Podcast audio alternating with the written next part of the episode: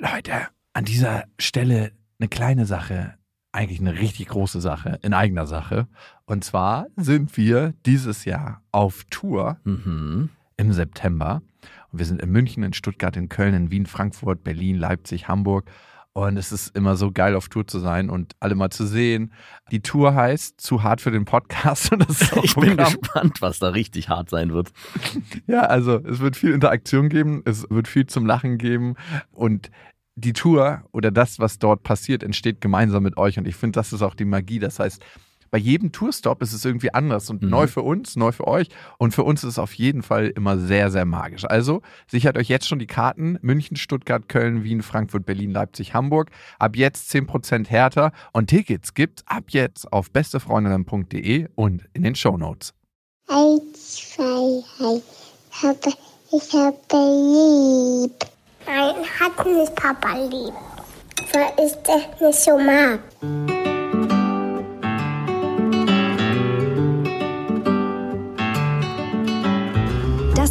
Beste Vaterfreuden. Keine bösen Wörter. Alte Fremde, alte Schöpfe. Setz dich bitte hin.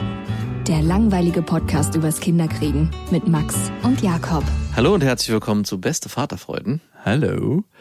Und wir wollen heute aus dem Ganzen eine Hörermail-Folge machen, weil es kam sehr, sehr viele an beste.bestefreundinnen.de mit dem Betreff Vaterfreuden und wir dachten, die können wir doch mal schön abarbeiten. Lennart hat nämlich geschrieben und Lennart bezieht sich nochmal auf die Folge Klaps auf dem Po. Und er meint, nach der Folge musste er erstmal sein eigenes Verhalten überdenken. Er lebt seit über sieben Jahren mit seiner Frau und ihrer inzwischen elfjährigen Tochter zusammen. Er kennt sie also seit vier Jahren. Früher haben wir uns aus Spaß gegenseitig auf den Po gehauen. Wir sind eine gute Patchwork-Familie geworden, vielleicht auch dadurch. Tatsächlich habe ich gerade an dem Tag, wo die Folge rauskam, meiner Frau und ihrer Tochter, meiner Ziehtochter, als sie nebeneinander auf dem Bett lagen, auf den Po geklapst. Nach der Folge habe ich mal nachgefragt, ob sie das sexuell belästigen würde. Da kam dann raus, dass sie das schon als Eingriff in die Privatsphäre empfindet, wonach ich mein Verhalten ihr gegenüber natürlich geändert habe. Sie bekommt gerade Brüste und wird zur Frau, weswegen sowieso gerade viel im Wandel ist. Ich wollte nur mal sagen, dass so ein Klaps auf dem Po vielleicht auch eine alte Angewohnheit ist, die nie hinterfragt wurde. Deshalb bin ich euch wegen der Folge dankbar. Wow. Lennart, krasser Zug, dass du einfach das Gespräch mit deiner Ziehtochter gewählt hast und gesagt hast, hey, wie ist es denn für dich als Empfindung? Und ich glaube, das ist tatsächlich auch eigentlich der beste Weg. Der fordert natürlich sehr viel Mut. Mhm. Also hinzugehen und zu sagen, hey, wie ist denn das eigentlich für dich und was macht das mit dir? Ich habe das bisher noch nicht so wirklich reflektiert. Es war eher so ein Impuls und ähm, du bist jetzt in einem anderen Alter vielleicht auch. Wie empfindest du das? Und man erzieht ja seine Kinder dann auch dazu, einen aufrichtigen, offenen Austausch zu haben und seine Bedürfnisse zu kommunizieren. Ja. Erstaunlich auch, dass die Tochter vorher noch nicht den Mut hatte oder aus welchen Gründen auch immer noch nicht das Bedürfnis hatte, das auch anzusprechen, sondern es erst dann Thema wurde, als der Vater das angesprochen hat. Also finde ich das, Papa? Nein, aber es ist auch nochmal interessant. Mich hat nämlich die Folge auch nochmal im Nachhinein Berührt. berührt. Ich habe nämlich auch mit äh, bei mein Verhalten meiner Tochter ein bisschen gegenüber geändert, obwohl sie ja mit fünf Jahren noch sehr jung ist. Aber ich gucke jetzt auch schon darauf, dass ich das jetzt nicht mehr so viel ins Spiel integriere wie vielleicht vorher. Also das, Power Touch.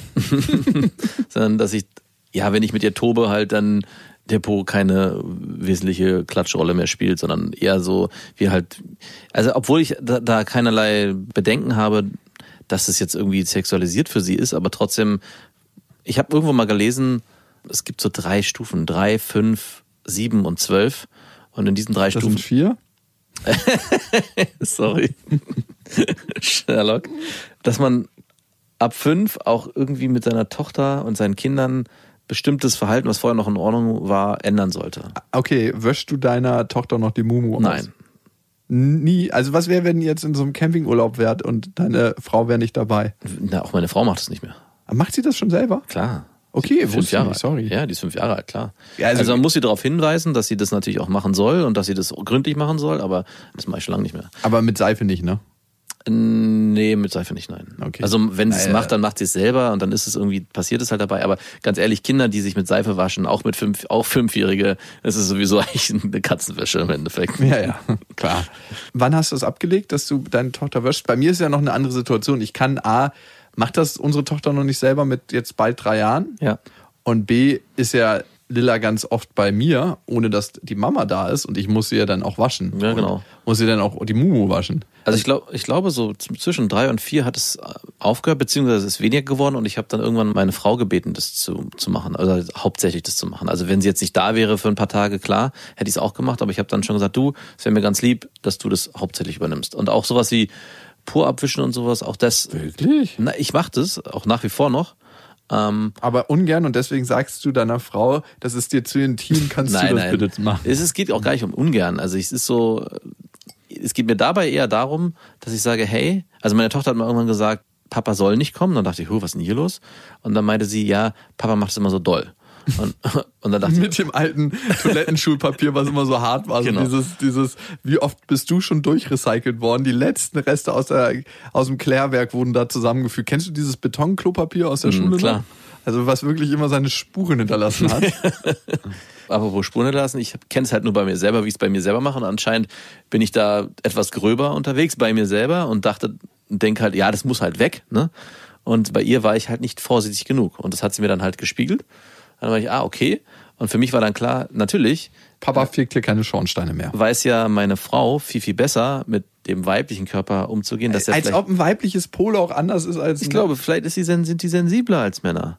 Würdest du sagen, du wischst dir deinen Po anders, also bist du da gröber als vielleicht eine Frau, die so mit so weichsem rosa Papier da ganz zart nur dran pustet? Nein, ich glaube, das ist völlig gleich. Also ich wische das auch bei Lilla gleich ab. Also ich benutze halt, ich gehe halt gerne aufs BD und bei Lilla nehme ich halt einen Lappen. Also ich kann schon sagen, nachdem sie das gesagt hat, bin ich vorsichtiger und ich Und bin auch bei- mit deinem eigenen? Nein, Das- eben nicht. Ich bin- ah, okay. Deinen das- eigenen Schornstein fegst du immer noch nach wie vor. Genau. Und da gibt es anscheinend schon einen Unterschied. Und von daher, aber seitdem äh, sie das kommuniziert hat, und darauf würde ich nochmal hin, hinauskommen, in dem oft, glaube ich, schaffen Kinder das gar nicht so stark, ihre eigenen Bedürfnisse zu äußern. So wie der, die, die Tochter oder Ziehtochter von dem Lennart. Und Nachfragen ist da oft sehr hilfreich, weil Kinder, glaube ich, gar nicht oft diesen Überblick haben über das gesamte Ganze. Und nachdem ich gefragt habe, mache ich es jetzt ja weitaus vorsichtiger. Und jetzt ist es auch wieder völlig in Ordnung. Jetzt ist es völlig egal, ob Papa oder Mama kommt. Lennart schreibt übrigens noch weiter zum Punkt sexuelle Aufklärung und darum hat die Folge auch den Titel bekommen, den sie hat. Zwingernde Eltern. Meine Frau und ich leben Sexualität ziemlich freizügig und haben das Thema Aufklärung früh bei unserer Tochter oder meiner Ziehtochter aufgegriffen. Die ist jetzt mittlerweile fast elf Jahre, ne? Eines Tages hat die Tochter mal eine muslimische Freundin mit nach Hause gebracht. Beide waren acht Jahre alt. Als die Freundin bei uns in der Küche saß, fragte sie mal so, Lennart, weißt du eigentlich, was Sex ist? Da musste ich erstmal schlucken und verwies darauf, dass sie das besser ihre Eltern fragen solle. Die würden dann das beantworten können. Ah, schade. Als die beiden nach oben ins Zimmer gingen, habe ich äh, äh, mit meiner Frau darüber gesprochen und wir lobten uns, dass wir bei unserer Tochter rechtzeitig mit der Aufklärung begonnen haben. Ah, es gibt doch nichts Schöneres, als Pärchen die eigene Erziehung zu loben, wenn man feststellt, dass man mit der Erziehung von anderen nicht so übereinstimmt und die als schlecht bewertet. Gibt nichts, was mehr verbindet, ne? Als die beiden Mädchen wieder die Treppe herunterkamen, hörten wir nur, ja, Lennart und meine Mama haben Sex miteinander. Hm, sehr gut, wenn die Kinder das wissen, dann weiß man, dass das Haus sehr hellhörig ist. Und das war mir dann irgendwie doch peinlich zu hören. Inzwischen ist unsere Tochter elf Jahre und entwickelt ihre Weiblichkeit weiter, weshalb meine Frau manchmal mit ihr über Frauensachen spricht. Dabei ist sie unsicher, wie viel sie ihrer Tochter erzählen soll, weil sie nicht möchte, dass sie mit Informationen überfordert wird. Wir sind beide Swinger und haben schon ziemlich alles erlebt, was Wow. man sexuell erleben kann. Noch hat meine Frau nicht mit der Tochter darüber geredet und weiß auch nicht, ob sie es eines Tages erzählen wird. Aktuell ist der Status der Aufklärung so, dass sie ihrer Tochter sagte, wenn du was wissen willst, dann frag mich, aber ich erzähle dir nicht alles von selbst. Gab es bei euch mal Momente, wo ihr überlegen musstet, wie weit ihr eure Kids aufklärt? Ja, Ja? ganz konkret. Ja, meine Tochter hat irgendwann mal, ich glaube mit vier, gefragt, wie die Babys in den Bauch kommen. Weil eine Freundin von meiner Frau schwanger war und bei uns vorbeigekommen ist und ich dann gesagt habe, guck mal, da ist ein Baby im Bauch und sie so, was? Die macht Papa mit seiner Fleischpinzette da rein. Und ich weiß noch, wie wir uns ein bisschen gesperrt haben, beide das gleich zu erklären. Und ich habe mir dann aber irgendwann am Abend dann doch nochmal Zeit genommen. Und ich habe das wirklich auch genau so beschrieben, wie es passiert, dass der Penis in die Vagina eingeführt wird und da was rauskommt. Jetzt, wo ich es erzähle, kommt mir es komisch vor, aber in dem Moment, als ich es meiner Tochter erzählt habe, war es überhaupt nicht schlimm. Also es war so, völlig legitim und ihr war das auch nicht unangenehm, weil sie sowieso die Hälfte davon nicht verstanden hat, was da passiert. Ja, und am Ende muss man auch sagen, es wird so ein großer Deal daraus gemacht. Nur peinlich, Ja. peinlich. Aber was passiert da? Ein Stück Fleisch geht in ein anderes Stück Fleisch. Ja. Ein bisschen Körperflüssigkeiten werden erzeugt, dann wird ein bisschen Körperflüssigkeit abgegeben und dann wird es wieder rausgezogen. Und wenn alle tot sind, wird alles zur Erde. Ja, und sie hat es, wie gesagt, auch, glaube ich, nicht so richtig verstanden, was da passiert. Deswegen war es für sie zu abstrakt. Äh, auch, dass ein Kind im Bauch ist, äh, ist auch noch. ist auch zu abstrakt. Ich, und ist mir auch gestern Abend wieder aufgefallen, als meine Tochter zu lange Fingernägel hatte und ich meinte, wir müssten Fingernägel schneiden. Und sie meinte, warum? Dann meinte ich, naja, weil die sonst einreißen und wir als Menschen bräuchten eigentlich gar keine Fingernägel mehr so wirklich. Für was brauchen wir denn die noch? Und dann meinte sie, ja, um was zu greifen. Dann meinte ich, naja, aber eigentlich kommen die ganz woanders her, nämlich, dass wir und die Affen die gleichen Vorfahren haben und genauso wie die Affen früher auch in Bäumen rumgeklettert sind und deswegen halt auch Krallen brauchten, um zuzugreifen, aber die mittlerweile in unserem Leben ihren Sinn so ein bisschen verloren haben. Oder stimmt das nicht? Du guckst so komisch. Ja, ich tue mich da mal ein bisschen schwer mit. Also ich weiß nicht, ob wir auch wirklich auf Bäumen rumgeklettert sind. Ich glaube, die menschliche Entwicklung hat auf jeden Fall mehr auf dem Flachland stattgefunden und darum haben wir uns auch so entwickelt, wie wir uns entwickelt haben, dass die Hüftstellung sich verändert hat und so. Aber ey, wir sind kein Biologie-Podcast. Aber zumindest haben wir unsere Krallen benutzt. ziemlich sicher. Okay. Und Papa, das ist falsch! Und auch da, als ich dann so eingestiegen bin in das Thema, was da genau abgeht und dass wir da äh, uns entwickelt haben, evolutionär bedingt, steigt meine Tochter halt natürlich, mit Natürlich, fünf Jahren sobald du das Wort Evolution Nein, das oder habe ich nicht verwendet. Zwinger benutzt. Ja, Deine genau. Tochter gedanklich. Wie geil wäre das bitte, wenn du erfahren würdest, dass deine Eltern zwingern? Was würdest du da sagen? Also und wann hättest du diese Information gerne bekommen? Wahrscheinlich nicht, wenn du sie irgendwo am Pool eines Swingerclubs siehst. Papa? Ja, Max. ich wusste nicht, dass du hier bist. Ich bei dir auch nicht. Wir hätten darüber vorher mal reden sollen. Ja, aber wann? Ist Mama auch da? Mama ist gerade beschäftigt. Kannst du mir sagen, wo? ja, okay, dass du das so gedeutet hast, du, kann ja auch sein, dass du dann diesen Raum nicht betreten willst. Nein, natürlich nicht. Mama ist gerade mit unseren Nachbarn unterwegs. Wir machen einen Ausflug. Wir gehen ins Kino. Ja, man muss sich echt überlegen, ne? Was macht man, sagt man. Oh, ey, und vor allem, wenn mal so eine Swingerparty zu Hause stattfindet und die Kinder so überraschend früher nach Hause kommen. So. oh, oh Gott, oh Gott. Was macht ihr in meinem Bett? Äh, wir hatten bei uns keinen Platz mehr. ähm, wenn ich, wann ich mir das gewünscht hätte, ich glaube frühestens jetzt, nicht früher. Obwohl so, ich glaube, als ich ausgezogen Aber eigentlich geil, oder? Was? nein. Nein. nicht geil im Sinne von erregend, aber wenn die so Bock haben, das auszuleben und einfach straight durchziehen, ich glaube, du würdest deine Eltern ganz, ganz anders wahrnehmen, viel freizügiger und offener und hättest auch weniger Hemmung, mit eigenen Themen auf die zuzukommen, weil du merkst, ey, die leben dann ihre Sexualität auf eine Art und Weise, die sie als sehr frei empfinden und warum auch nicht? Ja, also es ist ja auch ein Thema, was ich ja schon letztens in der besten Freundin-Folge, glaube ich, angesprochen habe, dass ich mir das gewünscht hätte, dass mein Vater mir früher zumindestens oder auch meine Mutter beratend zur Seite steht und sagt, wie das funktioniert und was da abgeht und wie man auch generell mit Du Frauen umgeht. deinen Lachs beim Sex anfassen. Ja, zum, Beispiel- zum Beispiel. Ja, aber es wäre, glaube ich, hilfreicher gewesen und würde dann eine gewisse Schamgrenze verringern, die sich ja wahrscheinlich auch nur deswegen aufbaut, weil man in, aus diesem ganzen Thema so einen riesen Buhai macht, ne, in der Erziehung der Kinder. Also weil man sich genau diese Frage stellt, wann ist es richtig, wann ist es zu früh, sind wir schon zu spät damit, macht es die Schule, was übrigens das Schlimmste ist, was es gibt. Bei uns hat der Musiklehrer, der auch Alkoholiker war, hat unsere Aufklärung Was hat das eigentlich miteinander zu tun? Du, der musste den Biologieunterricht vertreten und es stand sexuelle Aufklärung auf. Worst case scenario. Du bist so ein richtiger, richtiger durstiger Alkoholiker, bist Musiklehrer und kommst in ein Fach, worüber du wahrscheinlich nicht Bescheid weißt Nein. und musst dann noch sexuelle Aufklärung betreiben. Der hat uns auch nur Arbeitsblätter gegeben Wie? Und ihr musstet euch die durchlesen dann. und ausfüllen. Und was gab's da so auf diesen Es Arbeitsblättern? gab irrigierte Glieder und Vaginas zu sehen, all das. Und man musste dann, man hatte zwei, glaube ich, man, muss, man musste in einem Buch nachschlagen, welches Teil was ist. Die Eichel, die Vorhaut, die Klitoris. Das muss man Das ist sexuelle Aufklärung? Das war die erste sexuelle Aufklärungsstunde, die ich hatte. Und war dann dir hat, und ich weiß noch einen Satz, den der Musiklehrer gesagt hat. Er meinte, und für die Jungs, ihr müsst euch keine Sorgen machen, das passt immer. es gibt nicht so groß und nicht so klein. Das ist auch auf jeden Fall erstmal falsch, diese Aussage. Und ich dachte so, was meint er? Aber irgendwann war mir klar, was er meinte. Oh Gott. Hatte er dabei so ein bisschen Lallen in der Stimme? Ja, der hatte, der hat nicht nur einen Lallen, der hat auch gestunken. Und der hatte diese Äderchen in den, auf den Wangen. Kennst du diese Ja, Äderchen? ja, klar, die Genau. Alkoholiker-Äderchen. Die habe ich oft gesehen. Und er hat immer Kaffee getrunken. Im Unterricht, natürlich. Wir hatten einen Erdkundelehrer, der war auch starker Alkoholiker und der ist irgendwann aufgeflogen, weil er immer eine Minibar in seinem Kofferraum hatte vom Auto. Der ist einfach straight noch Auto gefahren und der ist immer an diese Minibar, der ist immer an diese Minibar in seinen Kofferraum rangegangen in den Pausen und hat sich einen gezwitschert.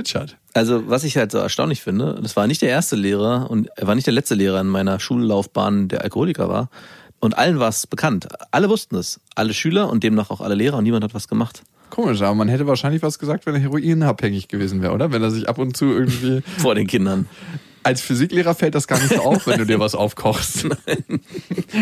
Als Kunstlehrer könntest du es auch noch so ein bisschen verpacken. Ja. Also dann gibt's dann gibt's so Fächer, die so, also wenn so ein Deutschlehrer so ein Besteck auf dem Tisch liegen hat, das kannst du nicht als was anderes Nee. verkaufen. Das ist dann, ah gut, Diabetes könntest du immer noch sagen. Ja, gut, aber. Aber gut, wer Na gut, ich habe ein Gespräch mit jemandem geführt, der war, ich glaube Spiegel, genau, der war Spiegeljournalist Mhm. und der hat sich in seinem Büro hinterm Schreibtisch immer einen Schuss gesetzt. Als du mit ihm. Nein, da war er schon clean, Ah, okay. mehrere Jahre. Was hat er dir erzählt? Okay. Ja, natürlich. Also denkst du, er hat sich den Schuss gesetzt und gesagt, ich bin hier gerade hinter meinem Schreibtisch, dann braucht er sich den auch nicht hinter seinem Schreibtisch setzen. Was weiß dann ich. kann ihn ganz official auf seinem Schreibtisch Naja, es aufkochen. könnte ja sein, dass sein ganzes Spritzbesteck im Schreibtisch Bringst du mir bitte noch mal einen frischen Löffel aus der Küche? Mein anderer ist so verrußt. Okay. Lennart, vielen Dank. Du hast uns auf eine lustige Fährte gebracht. Irgendwie finde ich schön, dass ihr swingert. Ich weiß noch, ich habe es nicht selber gemacht. Ich stelle es mir irgendwie herausfordernd vor. Du hast schon recht, was du vorhin meintest. Wenn meine Eltern geswingert hätten, wäre wahrscheinlich mein Zugang und mein Verständnis für Sexualität ein ganz anderes. Also ich stelle mir das jetzt aus der Position so, oh, krass, wenn die Eltern das gemacht hätten, komisch vor. Aber wenn die Eltern das ganz normal transportieren, ist da wahrscheinlich auch gar nicht so viel dabei. Und die El Kinder nehmen es einfach so hin und sagen, okay, so ist es halt. Mein Vater halt und meine Mama haben halt ein anderes Hobby als andere Eltern. Und ich glaube nur, es wird schwierig, wenn man das dann seinen Freunden in der Ja. Schule erzählt. Dafür würde ich eher, das glaube ich, glaube, man sollte mit den Kindern da sehr offen umgehen, sobald es möglich ist. Das bleibt unser, das bleibt Genau. unser Geheimnis. Aber vielleicht sollte man den, den Hinweis mitgeben, dass damit nicht unbedingt vor allen in der Klasse hausieren zu gehen. Weil ich könnte mir vorstellen, dass man dann schnell in der Schule zu jemandem wird, wo der zum Außenseiter wird, weil die Eltern Swingern. swingern. Ja, definitiv. Das ist ein Familiengeheimnis. ja, klar, wir sehen das jetzt locker, aber du weißt, wie du dich als 13, 12, Klar. als 14-Jähriger gefühlt hast. Alles, was dich aus deiner Gruppe exkludiert hast, war Horror. Ja. Also das, was man am meisten wollte, war zu seiner Gruppe zu gehören. Ja. Also was auch natürlich ist. Man findet ja sozusagen in der Zeit ein neues Rudel. Man trennt sich von seinen Eltern und findet ein neues äh, Rudel, das auch überlebensnotwendig ist für unser Ur- und Steinzeitgehirn. Und darum ist das so wichtig. Und deswegen kauft man sich auch komische Marken, um dazu zu gehören oder macht komische Sachen oder braucht die neuen AirPods oder ein neues Telefon oder irgendwelche Schuhe. Vergehen tut es nie ganz. Nein. Wir haben eine weitere Mail von Magdalena bekommen. Sie hat uns geschrieben an beste.bestefreundinnen.de mit dem Betreff Vaterfreuden. Und da geht es um das Thema Überforderung von Kindern. Das wird mir ja sehr oft vorgeworfen und darauf hat sie Bezug genommen. Und bevor es weitergeht, der Hinweis, ihr könnt uns ja abonnieren auf Amazon Music, auf Spotify, auf Deezer und natürlich bei iTunes. Und da freuen wir uns immer besonders über eine Bewertung. Hinterlasst uns da gerne was. Ein bis fünf Sterne sind möglich und wenn ihr was schreibt, ist noch ein bisschen geiler. Magdalena schreibt. Hallo ihr beiden Lustigen. Ich höre regelmäßig auch gern zusammen mit meinem Mann und wir lachen uns herrlich häufig schlapp über eure, ich nenne es jetzt mal Fantasiereisen. Vielen Dank dafür. Ich bin Frühpädagogin und ich behaupte eine gute zu sein, aber das nur am Rande. Und mir fällt ein übergeordnetes Thema bei euch auf, aber vor allem bei Jakob. Und zwar, dass euch vorgeworfen wird, die Kinder bzw. Lilla zu überfordern. Das mag ja auch manchmal stimmen, aber das ist tatsächlich auch der Job der Väter. Sie tun das aus einem natürlichen Gefühl heraus, damit das Kind sich weiterentwickeln kann.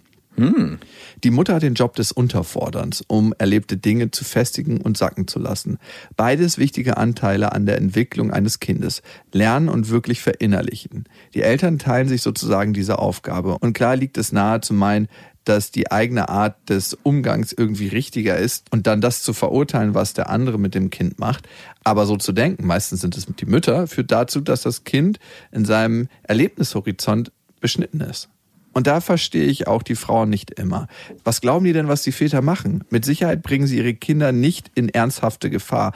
Auch Väter lieben ihre Kinder. Das scheinen einige Mütter manchmal zu vergessen. Jedenfalls dachte ich, dieses Wissen könnte zu einem größeren Verständnis, hoffentlich bei deiner Ex, Jakob, und bei euch im Speziellen und ansonsten auch bei anderen Paaren führen und vielleicht sogar irgendwann mal in diesem Jahrhundert noch ein Willkommen heißen der Andersartigkeit zwischen den Geschlechtern nach sich ziehen. Wäre das nicht was Geiles? Ich werde euch heute mit fünf Sternen bewerten. Hm.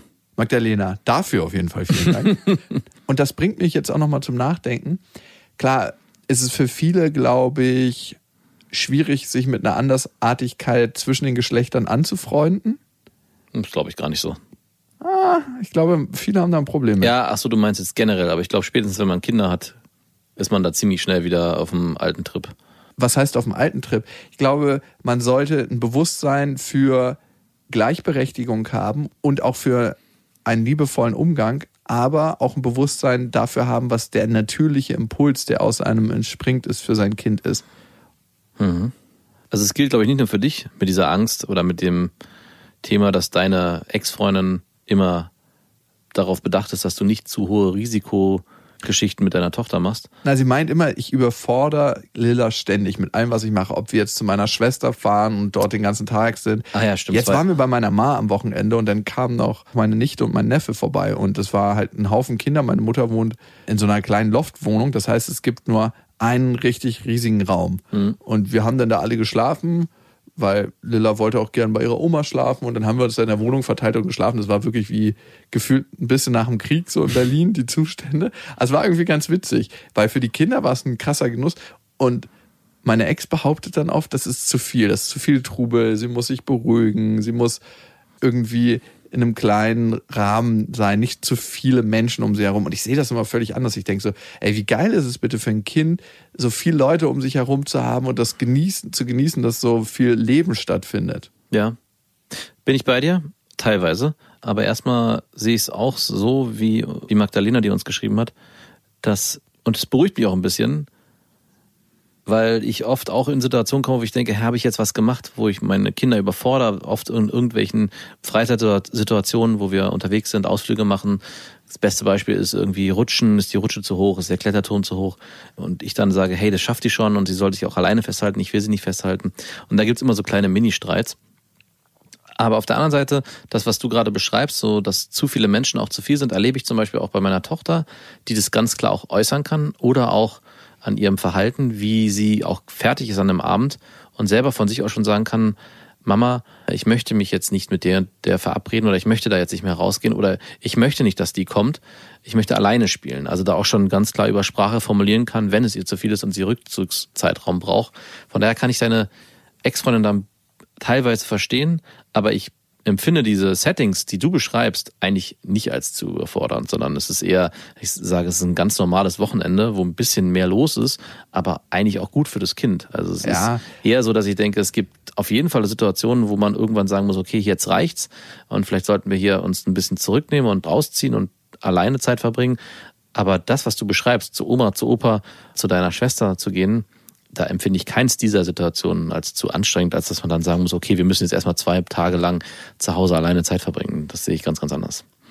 Also eine Sache noch, ich glaube, diese Geschlechterrollen, die Magdalena hier beschreibt, ich glaube, die sind auch flexibel. Ne? Es gibt es auch in unterschiedlicher Paarung, dass dann eine Überforderung auf einem anderen Gebiet äh, von der weiblichen Seite kommt und die männliche Seite auch für einen friedlichen Hafen sorgen kann, wo eher dieses tiefer Sacken stattfinden kann.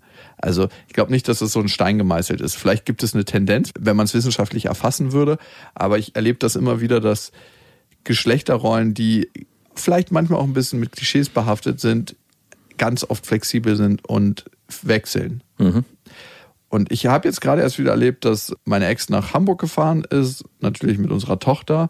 Und ich dachte eigentlich, ich wäre das ganze Wochenende über frei und habe mich entsprechend verplant.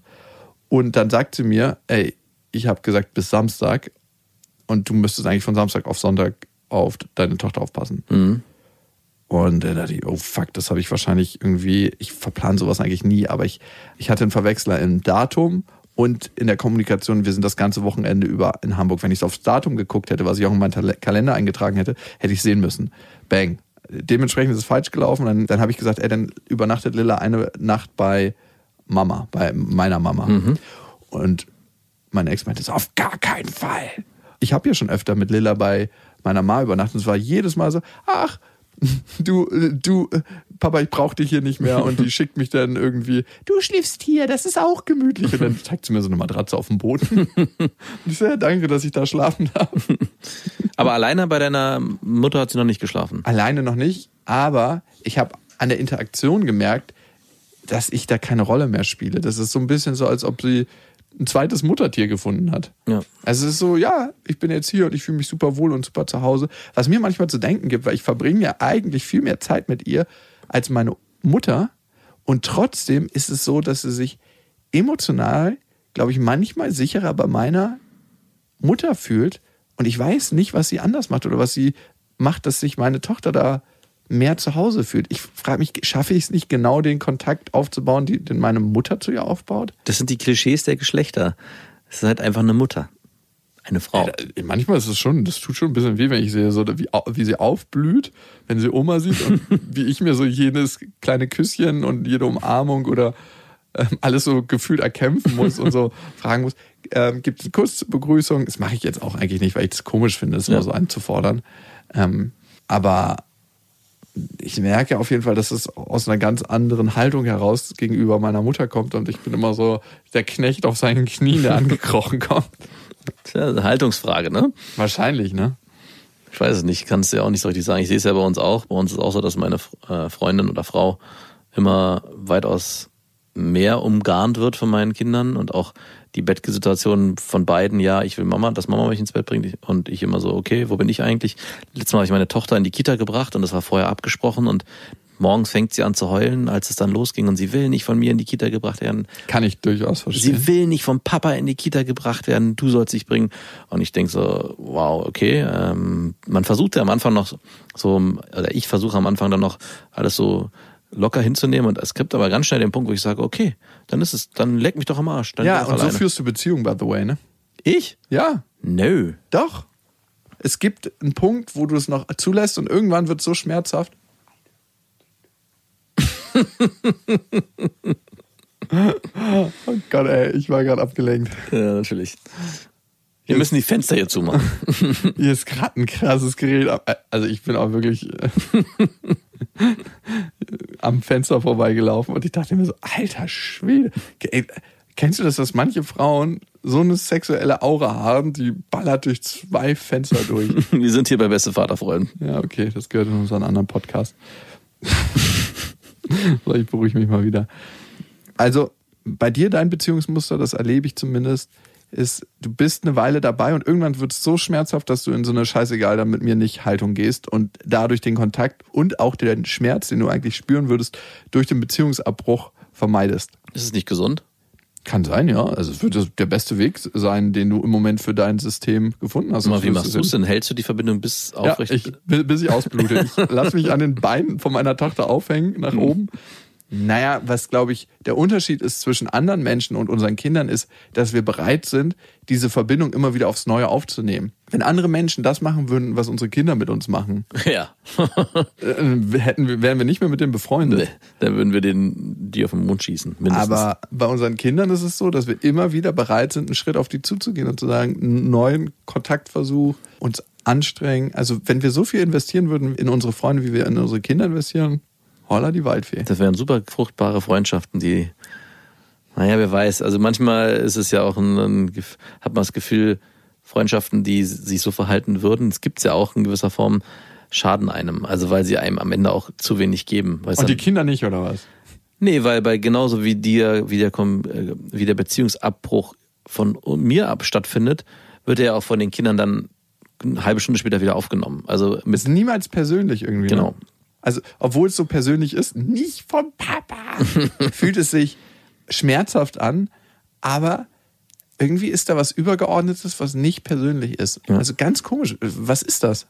Ja, ist wahrscheinlich eine Form der bedingungslosen Liebe auf Beidseitigkeit. Äh, Wo ich mich daran erinnere, wie ich gestern mit meiner Tochter darüber gesprochen habe, wie wir leben, dass wir halt eine Familie sind mit Mama und Papa, die sind zusammen. Und dann gibt's aber auch Familien und die nicht zusammenleben, wo Mama und Papa nicht zusammenleben. Und meine Tochter meinte, ah, so wie Jakob. Ich so, ja, wie kommst du denn darauf? Und äh, meinte, ja, Jakob lebt ja mit seiner Tochter alleine. Ich so, ja, genau. Wusste sie das? Ja, sie hat sich daran erinnert. Ist auch krass, dass sich Lilla oft an Maria erinnert, obwohl die gar nicht so Zeit verbringen. Ja. Und da musste ich ja die ganze Konstellation von einer getrennten Familiensituation aufschlüsseln, wie das funktioniert und was sie, hab sie dann am Ende gefragt, was sie denn besser findet. Also, wie wäre es für sie, wenn Mama und Papa auch nicht mehr zusammen wären? und ob sie, eine eklige Frage. nee, ob sie, was sie, ob sie das sich wünscht, und ich glaube, das ist ja der Wunsch von allen Kindern, dass Mama und Papa zusammen sind, weil, obwohl ja Mama viel, viel mehr macht, hätte es ja sein können, dass sie sagt, naja, Papa, weil ihr, ihr einziges Argument war, ja, Papa tobt immer mit uns. Ich so meine, wie, ich soll nur nicht gehen, weil wir immer toben? Ja, Papa tobt immer mit Du uns. hast ja noch Nutzwert in der Familie, Genau. weil du mit uns tobst. Das ist das Einzige. Wow, das ist das Einzige. Da kann ich ja wirklich gehen und ab und zu zum Toben vorbeikommen. Und dann hat sie irgendwann dann doch, hat es dann doch Klick gemacht, dass sie das ganze Konstrukt schon schöner findet und es nicht so schön finde, wenn einer von beiden nicht mehr hier wohnen würde und man immer im Wechsel zu Mama oder Papa gehen Ja, das finde ich super, dass du mich da als Beispiel nimmst, Mhm. ähm, um zu zeigen, wie schön deine Beziehung ist und auch wie schön dieses Konstrukt ist, was deine Kinder erleben dürfen. Nein, so hatte ich es nicht, habe ich es extra Was nicht fändest du denn schöner, wenn du so leben müsstest wie Jakob in der Stadtmitte, wo sich Heroin-Junkies eine Spritze auf dem Rasen ins Bein setzen und du immer wechseln müsstest zwischen Mama und Papa und die sich auch oft streiten? Oder wenn du in einem schönen Haus am Stadtrand lebst, wo alles grün ist und du über die Spielstraße zu deiner Freundin gehen kannst, Mama und Papa sich gut vertragen und Oma gleich um die Ecke wohnt? Was würdest du lieber? Genau so habe ich es beschrieben. Ah, gut. Ich wäre auch hin und her gerissen als Kind. Was würde ich lieber wollen? Hm, darüber muss ich mir mal Gedanken machen. Und ihr wisst ja, es gibt kein richtig oder falsch. Beziehungsmodelle sind einfach anders. Das waren Beste Vaterfreuden mit Max und Jakob. Jetzt auf iTunes, Spotify, Deezer und YouTube. Der 7-One-Audio-Podcast-Tipp.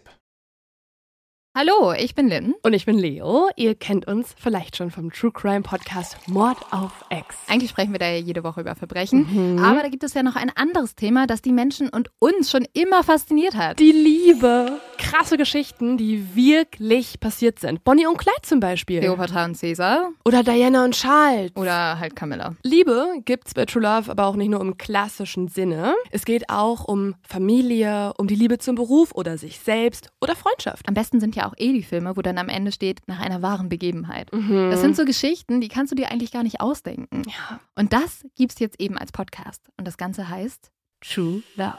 Ja, der Name sagt's eigentlich schon. Aus True Crime wird True Love. Krasse Geschichten, Plot-Twist und verrückte Protagonisten. Es ist also in anderen Worten ein Podcast für alle, die True Crime hassen, aber auch für alle, die True Crime lieben. Macht euch bereit für ein neues Podcast-Genre, True Love. Oh, ich kann es gar nicht abwarten, euch die Geschichte zu erzählen von zum Beispiel dem Jungen, der nach seiner Mutter gesucht hat. Jahrelang, auch wenn ich wahrscheinlich dabei heulen werde. Oder die Geschichte von Sissy. Also der Film ist nichts dagegen. Ab dem 20. Oktober, überall wo es Podcasts gibt, True Love. Echte Geschichten, wahre Liebe. Voller Werbespruch, oder? Ja, aber es ist ja auch schön. Der Podcast macht ja glücklich. Ja, deswegen jetzt am besten direkt abonnieren.